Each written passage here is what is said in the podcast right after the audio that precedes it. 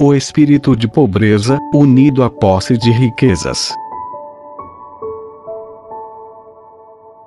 Por São Francisco de Sales. Bem-aventurados os pobres de espírito, porque deles é o reino dos céus. Portanto, malditos são os ricos de espírito, porque deles é a miséria do inferno. Rico de espírito, é todo aquele que tem o espírito em suas riquezas, ou a ideia das riquezas em seu espírito. Pobre de espírito, é todo aquele que nenhuma riqueza tem em seu espírito, nem tem o seu espírito nas riquezas. Os alciões fabricam seus ninhos de um modo admirável. A sua forma é semelhante a uma maçã, apenas com uma pequena abertura em cima. Colocam seus ninhos à beira do mar, e são tão firmes e impenetráveis, que subindo as grandes ondas, nenhuma gota de água pode entrar, porque se conservam boiando e flutuando com as ondas. Permanecem no meio do mar, sobre o mar, e senhores do mar. Eis aí a imagem do teu coração, Filoteia, que deve estar sempre aberto para o céu, e ser impenetrável ao amor dos bens deste mundo. Se és rica, conserva teu coração desapegado de tuas riquezas, elevando-te sempre acima delas, de sorte que, no meio das riquezas, estejas nas riquezas e sejas senhora das riquezas. Não, não permitas que esse teu espírito celeste se encha dos bens terrestres. Mas esforça-te por estar superior a todos os seus atrativos, e a te elevares sempre mais para o céu. Grande diferença há entre ter o veneno e ser envenenado. Quase todos os farmacêuticos possuem muitos venenos para diversos usos de seu ofício, mas não se pode dizer que estejam envenenados porque têm o veneno em suas farmácias. Assim também, podes possuir riquezas sem que o seu veneno natural penetre até tua alma, contanto que as tenhas só em tua casa, ou em tua bolsa, e não no coração.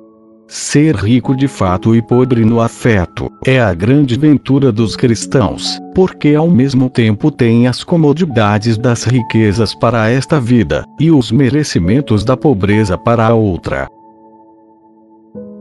A Filoteia, ninguém confessa que é avarento, todos desprezam esta vileza do coração, excusam-se pelo número crescido dos filhos, alegando regras de prudência, que exigem um fundo firme suficiente. Por mais que possuam, nunca é o bastante, e sempre inventam novas necessidades para acumular ainda mais. O mais avarento nunca crê em sua consciência que o é. A avareza é uma febre esquisita, que tanto mais se mostra imperceptível, quanto mais violenta e ardente se torna.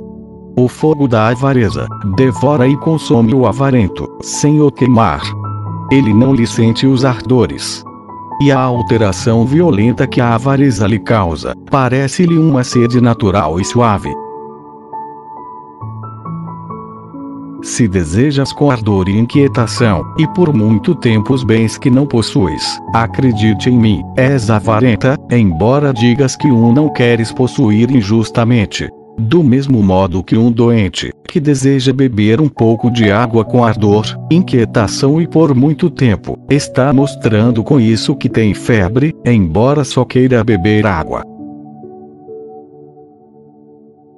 Se amas os bens que possuis, se eles ocupam teu pensamento com ansiedade, se sempre pensas neles, se teu coração se apega a eles, se sentes um medo muito vivo e inquieto de perder teus bens, acredite, ainda estás com febre, e o fogo da avareza ainda não está extinto em ti. Pois as pessoas que estão com febre, bebem com uma certa avidez, pressa e sofreguidão a água que se lhes dá, o que não é natural nem ordinário nas pessoas sadias. E não é possível agradar-se muito de uma coisa, sem se apegar a ela. Se na perda de um bem sentes o coração aflito e desolado, acredite em mim, Filoteia, que lhe tens um afeto demasiado, pois nada comprova tão claramente o apego que se tinha a uma coisa perdida, como entristecer-se pela perda. Nunca fomentes um desejo completo e voluntário por uma coisa que não possuis. Não prendas o coração em bem algum teu. Não te entristeças nunca das perdas que sobrevierem. Então sim, terás um motivo razoável de pensar que sendo rica, de fato és pobre de espírito, e em consequência, que és do número dos escolhidos, porque o reino dos céus te pertence.